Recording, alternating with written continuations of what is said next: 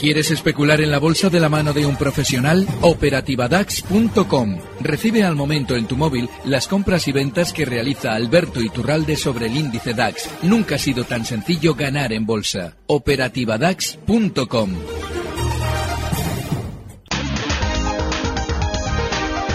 En Gestión a Radio, Tiempo Real. Rocío Arbiza.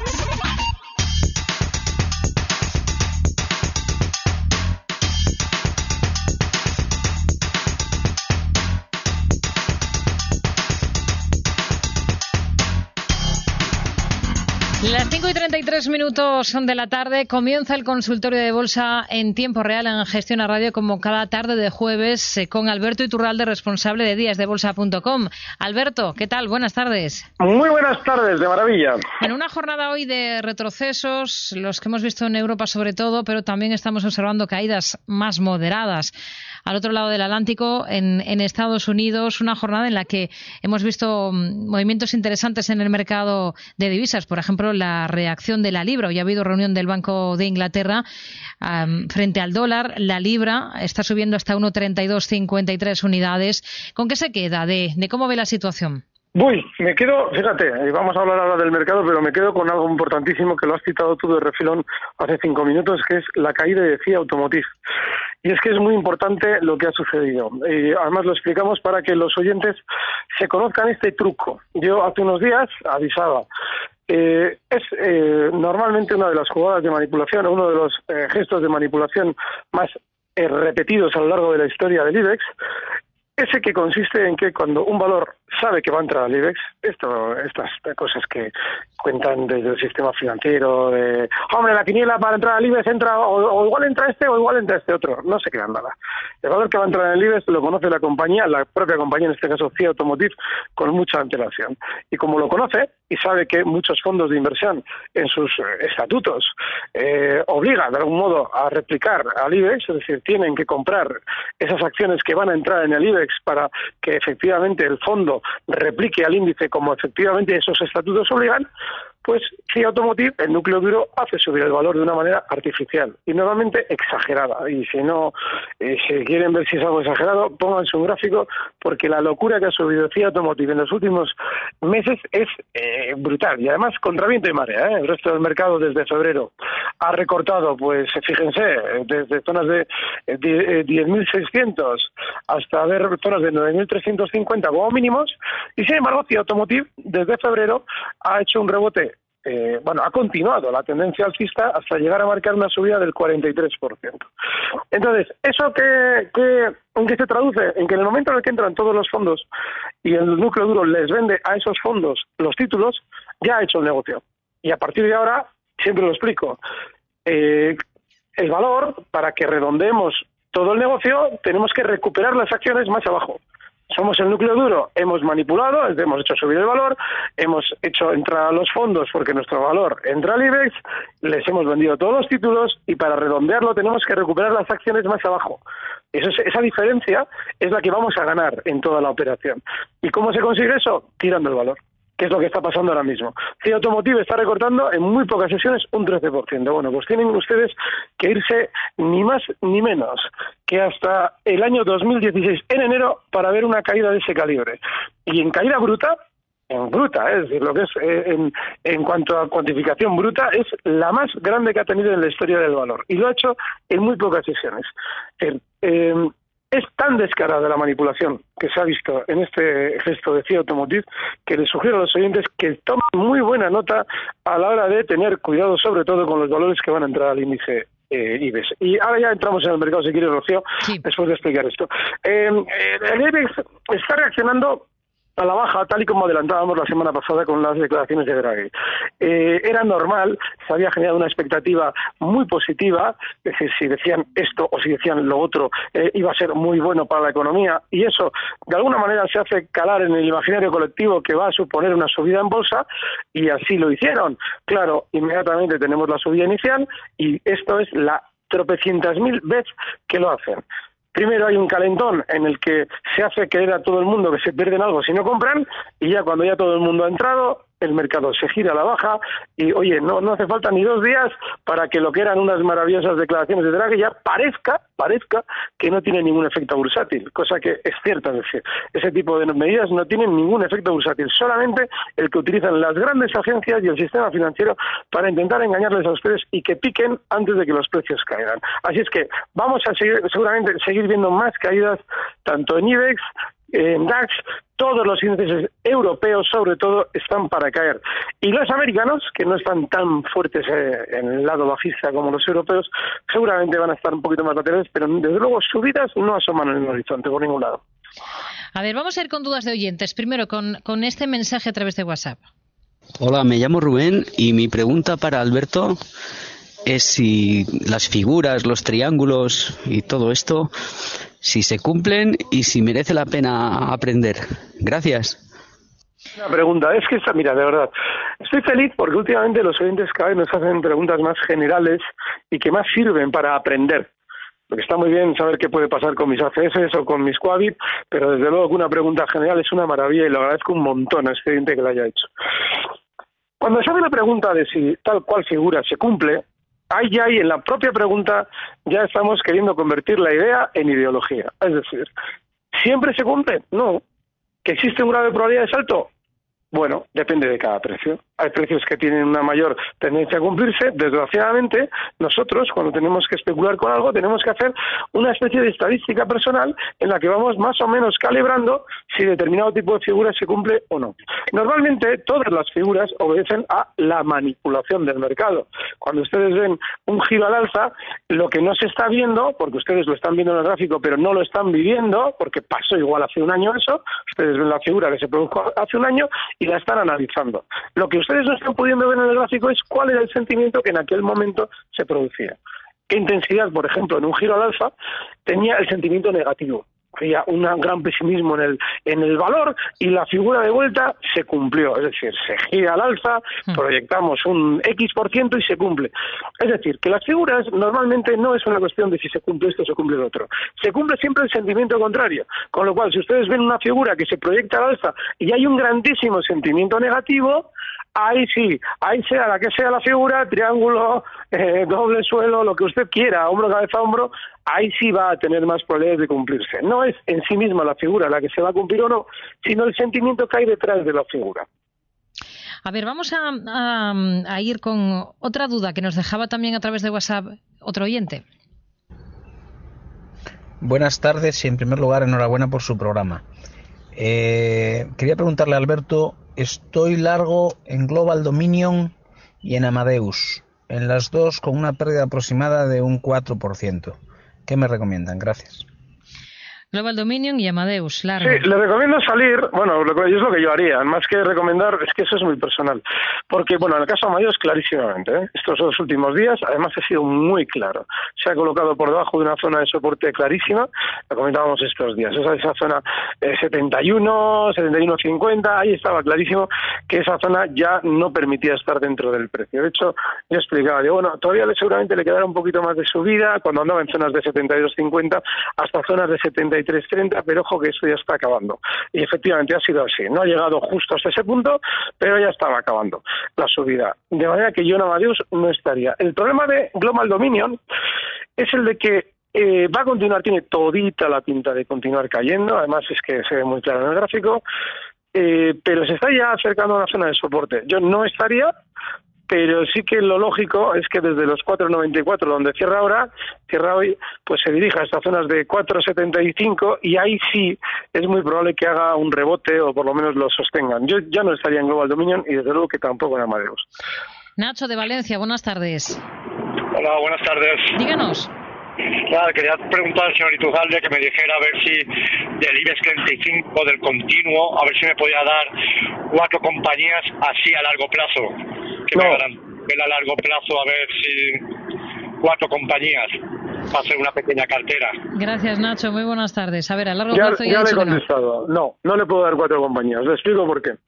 Yo tengo la sensación de que el mercado en general va a recortar, en general. ¿Y qué pasa? Que hay compañías, por ejemplo, Eurofoods, por ejemplo, Amadeus, por ejemplo, Logista, que van muy a su bola. Pero eso no significa que no vayan a recortar también con el resto, aunque lo hagan llegado el caso igual menos. Con lo cual, no le puedo dar esas cuatro compañías porque para poderle darle cuatro, y es más, le podría dar seguramente 400, necesitamos un grandísimo sentimiento negativo. Y si eso se produce y se produce un giro al alza en el mercado, pues entonces ya le digo, cuatro no, seguramente le podemos decir 400. Pero ahora mismo no le puedo dar cuatro compañías para estar comprado tranquilamente. José Antonio, pregunta por Repsol. Dice, ayer abrí cortos en Repsol a 16.42. ¿Podría comentar el valor? ¿Dónde colocaría usted el stop? La posición que he tomado es pequeña, con lo que no me importa un stop holgado. Muy bien, pues me parece la pregunta súper inteligente y digo inteligente porque eh, lo que él acaba de introducir justo al final es la clave. El problema de Repsol es el stop. Y el problema precisamente es el que él ya está intuyendo. Dice que igual tiene que ser holgado. Sí, tiene que ser holgado. Desgraciadamente, e incluso a zonas de 17, verse no significaría que Repsol no vaya a terminar cayendo. Yo creo que va a caer, ¿eh? Yo creo que en el tiempo va a caer porque se ha producido una gran propaganda en torno a este valor cuando superaba pues lo que ahora después del último dividendo serían zonas de eh, 15,70, ¿no? Bueno, eso, ha sido terrible. Con lo cual, yo lo que creo es que el stop ahora mismo eh, deberías tenerlo pues no ya 17, pero sí zonas de 16.75, esa zona está ahora mismo cerrando Repsol en 16.25, me parece una posición muy inteligente, ¿eh? la del corto de Repsol. Y el objetivo bajista que le puedes poner a, ese, a esos cortos, inicialmente, eh, zonas de 15,75, está en 16.25, pero en el tiempo, a ver si coge un poquito de velocidad bajista, yo también ando pendiente de abrir unos cortos, y si realmente se pone a tiro de cortos y los abro, lo diré. Pero sí, sí, me parece que es una postura, es una posición muy inteligente la del oyente. Miguel de Vitoria, buenas tardes. Sí, hola, buenas tardes. Díganos. Era para preguntarle a Alberto Iturralde lo siguiente. Yo estoy posicionado en Airbus a 98.80, poco más o menos lo que ha terminado hoy. ¿Eh? y estos últimos días está, está bajando desde 105 eso. Entonces, bueno, ¿cómo lo ve? Si considera que puedo continuar o si considera que es mejor. Muy bien. Gracias, Miguel. Buenas tardes. Eh, Sí, ya en el punto en el que está puedes continuar, pero en el sentido de que, mm, bueno, ha tenido un giro, un movimiento muy feo. ¿eh? Lo que ha hecho durante estos días, con ese arreón tan fuerte al alza, hasta zonas de 106,50, para en prácticamente el mismo tiempo. ¿eh? Ha subido desde 99,50 hasta 106,50 y en una sesión y media ha vuelto a recortar todo ese recorrido. Bueno, pues Mm, sí, puede seguir porque justo ha llegado o está llegando a la zona de soporte. Eh, el problema que tienes en Airbus es histórico en el valor, porque tiene una tendencia de largo plazo alcista, pero lo que tiene también en el largo plazo es grandes eh, alternancias entre, bueno, de hecho, espérate, no, no, es que ha llegado ya un objetivo que le dábamos hace tiempo, esa zona 106.50. No lo sé, yo le pondría un stop a, ese, a esa posición justo en los 95 euros. Mm, yo no estaría ¿eh? en Airbus, pero bueno, 95 mm, euros, último stop. Es que estoy echando ahora mismo un cálculo sobre la proyección de esos 106.50 y me estoy dando cuenta de que era el objetivo que yo le había dado, está por encima del objetivo que yo le había dado. Eh, de manera que yo ya no estaría, pero sí que, mm, bueno, el último stop en 95. Hmm. A ver, agenda para mañana y enseguida retomamos el consultorio de bolsa de esta tarde con Alberto Iturralde, responsable de días de bolsa.com y miramos, por ejemplo, a Daimler.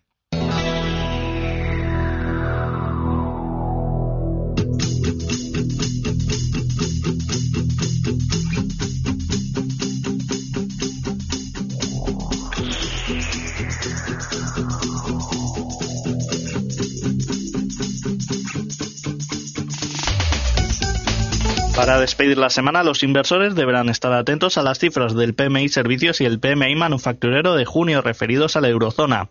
En Francia, además, se publicará el PIB del primer trimestre. En Estados Unidos se conocerá el PMI Composite de junio y en Japón el IPC de mayo.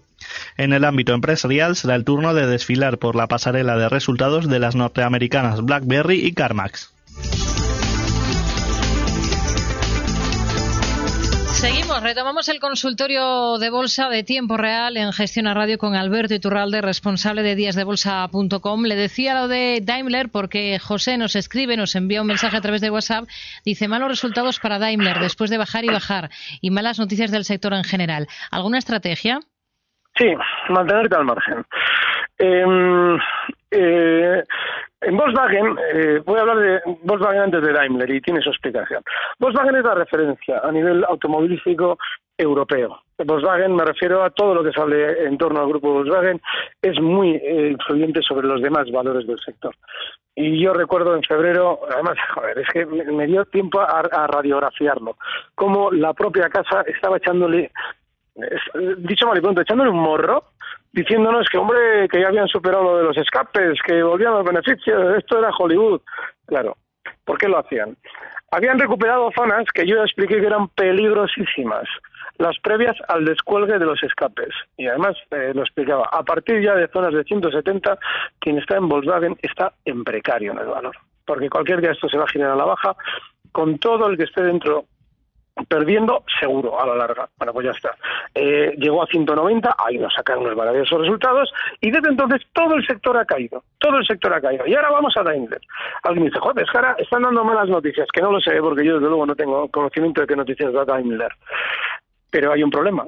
Vienen de una temporada en la que, en las, en la que han dado muy, muy buenas noticias. Y ustedes, ahora mismo, si se plantean especular con Daimler, como también con Volkswagen, de la que acabamos de hablar, tienen que esperar más o menos un sentimiento proporcional, pero a la contra, lógicamente. En este caso, un sentimiento negativo, proporcional a la contra del sentimiento súper positivo que todas las automovilísticas crearon en febrero. Con lo cual, viendo además que la velocidad bajista es enorme, no hay ningún, ahora mismo ningún atisbo de giro al alza en Daimler, pues sí, tendrá rebotes, seguro, ¿eh? porque tiene una inmensa sobreventa ahora mismo y además justo ha llegado a una zona de soporte. O sea, estamos hablando de que esos mínimos de hoy en 57.90 son un soporte. Puede tener un rebote por la gran sobreventa, pero no tiene pinta de que eso vuelva a ninguna senda alcista. Digo que vuelva a ninguna senda alcista por decir algo, porque el valor es lateral desde el año 96. Tiene varios vaivenes bastante pronunciados, pero vamos, este es como Indra en España, o sea, no tiene ninguna tendencia, no tiene ningún sentido estar en Daimler. Le pregunta Alejandro, ¿por qué especular sobre el índice eh, DAX en lugar de en el IBEX, por ejemplo? Ah, sí, se lo explico, muy sencillo. Yo antes lo hacía en el IBEX, pero como tenía que, eh, se me ocurrió hacer en abierto en el foro de días de bolsa una experiencia en la que yo eh, todas las entradas las iba poniendo al segundo y el que quería las podía hacer conmigo, que es hoy en día lo que es el servicio operativo de DAX. Pero ¿qué es lo que pasó? Que claro, que yo, eh, si lo hacía en el IBEX, como el IBEX tiene un volumen pues discreto y como no sabía qué, resultado iba a tener de en cuanto a aceptación o seguimiento la iniciativa mía, es que si me meto con el IBEX, a ver si por lo que sea eh, vamos a empezar a meter demasiado volumen porque la gente igual te sigue demasiado y de algún modo influimos contra nosotros. Pues me lo evité metiéndome en el DAX, que tiene un volumen tan grande que haga lo que yo haga, a eso no le tocamos ni un pelo. Es, que es, un índice tan inmenso que yo soy una mosca, es que soy, soy un microbio ahí metido, con lo cual, pues por eso estoy en el DAX. Y sí, la pregunta tiene mucha lógica. Y además hay una, una razón más, y esa es importante. Si yo tengo que dar mi operativa y corremos el riesgo de que alguien la replique, bajo su voluntad, lógicamente, porque es una decisión de cada uno, eh, el DAX tiene menor volatilidad. El IBEX es súper volátil, es un índice, yo siempre hago la broma de que tanto el, el IBEX como el MIP son latinos, joder, es que son latinos hasta para, para cotizar, porque son súper volátiles, y bueno, no les cuento ya los índices griegos. Entonces, yo lo que aquí prefiero siempre es un poquito más de tranquilidad, menos volatilidad. El DAX en ese sentido es un poquito más estable normalmente y eso para quien quiera en algún momento determinado replicar mi forma de operar, pues lo tiene más fácil. Hmm. Em, a ver si localiza un valor que cotiza en la bolsa americana. Le digo el ticker que es Siri, tal cual, SIRI, eh, porque Jesús nos pregunta por esta, por esta compañía, eh, quiere entrar en Sirius, que es como se llama el valor, Sirius eh, XM Holding de la bolsa americana. Ayer cerró a 7,51 dólares y tenía previsto entrar si superaba al cierre los 7,45. No sé si para usted es un buen valor para, extrar, para Horrible. entrar. Horrible. Y, Rocío, por curiosidad, ¿de cuándo es la pregunta de nuestro oyente? de hace cuatro horas de hace cuatro horas. Vale, entonces le perdonamos. ¿Por qué lo digo? Porque mm, ayer sí tenía lógica esa pregunta, y claro, sí, hace cuatro horas, con lo cual antes de que abriese el mercado americano, y tiene lógica la pregunta. Pero ahora ya no. Porque la velocidad de la caída, lo que te está anticipando es que seguramente no ha terminado y además bastante claramente no ha terminado. Con lo cual, muy bien, ha hecho muy bien la pregunta, antes de entrar nos lo ha preguntado y ya habrá visto en el gráfico lo que ha pasado hoy, porque tiene un tortazo de órdago, ayer cerraba efectivamente zonas de 7.51, pero ahora está en 7.18 y con una verticalidad enorme y en un valor que tiene esa velocidad de caída, hasta que no haga un giro no hay que entrar y todavía no lo ha hecho. Enhorabuena, más que nada porque ha hecho lo que hay que hacer siempre, preguntar antes de. En, efecto, está cayendo el valor ahora mismo más de un 4%. La última parte de la pregunta nos decía, al respecto de, los stops, eh, si los deja fijos a cierre diario o a cierre semanal. Esto entiendo que vale para cualquier caso, no solo para pero vamos a ver. Yo es que, vamos a ver, yo a ustedes les doy esa referencia para que por ejemplo, eh, para que no les pillen en una barrida. Pero yo cómo voy a dejar yo a mí en mi operativa un, un stop a cierre. Eso no tiene ni pies ni cabeza. Yo especulo en gráficos de 15 minutos en el DAX. Pero, pero yo se lo digo a los oyentes para que ellos digan, bueno, como vengo aquí de jueves en jueves, pues eh, miren, mm, no especulen eh, haciendo línea en la intradía con esto. cójanse, digo más que nada porque es que les van a barrer mil veces. El otro día en Twitter me pregunta uno una estrategia con Solaria, le digo el stop y luego dice, es que nos lo han barrido. Digo, joder, te lo han barrido en la intradía, coño, espérate hasta el cierre de sesión. Y luego, lógicamente, ha llegado hasta el objetivo, Solaria. Entonces, mm, no, hay que tener eh, consistencia en cuanto a la lógica que tenemos en la operativa de valores, digo, si tú vas a buscar tramos de un 4 o un 5%, no puedes estar loco por la música porque te, de repente se te mueve el valor en una sesión eh, 10 céntimos, un poquito. No, tienes que tener un rigor y como venimos de semana en semana, pues yo siempre lo sugiero. Si el cierre eh, se ha cerrado por debajo y al día siguiente tú ya lo ves picar por, eh, por debajo del stop, pues tienes que cerrar, en mi opinión. Pero eso es una, eso es una orientación, ¿eh? no significa que ese sistema sea válido. Esa es la única manera que yo tengo de a ustedes darles una referencia, porque si no tendría que estar, que, me encantaría, pero no puedo, pues en, que cada, en cada pantalla con cada oyente diciendo, no, no, mira, aquí está, no, no cierre, o, el stop póntelo de esta manera, o tal, no, no puedo. A ver, otro mensaje a través de WhatsApp de este oyente.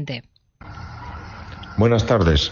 Entra hoy a 262 en OHL. Quería que me diese su visión de este valor y un objetivo. Muchas gracias. 262 OHL. Sí. sí, sí. Yo le informo que mi visión es horrible del valor y bueno, hay un problemón. Aquí, aquí ya sí que hay que tener un poco de cuidado con los cortos también. Yo estoy en este valor estoy estoy mirando muy muy para abajo ya, pero sí que hay que tener cierto cuidado porque no sabemos cómo eh, ha reaccionado realmente la masa de especuladores con respecto a lo de Villarmir. Yo en su día lo explicaba. No piquen en, en, OHL, lo rebotaban a lo que serían ahora mismo zonas de 3.20 por el tema del dividendo porque les van a les van a engañar. Efectivamente así ha sido. Lo han recortado desde 3.20 hasta niveles de 2,52. Entonces, a partir de ahí, ahora mismo yo no sé si ya ha generado cierto pánico vendedor o qué es lo que ha pasado ahí, porque ya no lo veo. Ah, cuando salió a hablar Villarmir lo vi clarísimo, ahora ya no se ve nada aquí. Significa que yo personalmente no estaría comprado bajo, bajo, bajo ningún concepto. Y bueno, pues si él lo ha hecho ya, que creo que lo ha hecho mal, pues el stop en 2.58 y el objetivo alcista en 2.91, hoy cierra 2.71 y le deseo mucha suerte. Y también le deseo que si le sale bien esta, que no piense que estas cosas salen muy a menudo. Hay que tener cuidado con estos valores. Alberto Iturralde, responsable de díasdebolsa.com. Hablamos la próxima semana. Gracias. Buenas tardes. Gracias por tu razón. Recibe al momento las operaciones de Alberto Iturralde vía SMS en tu móvil. Operativa DAX.com.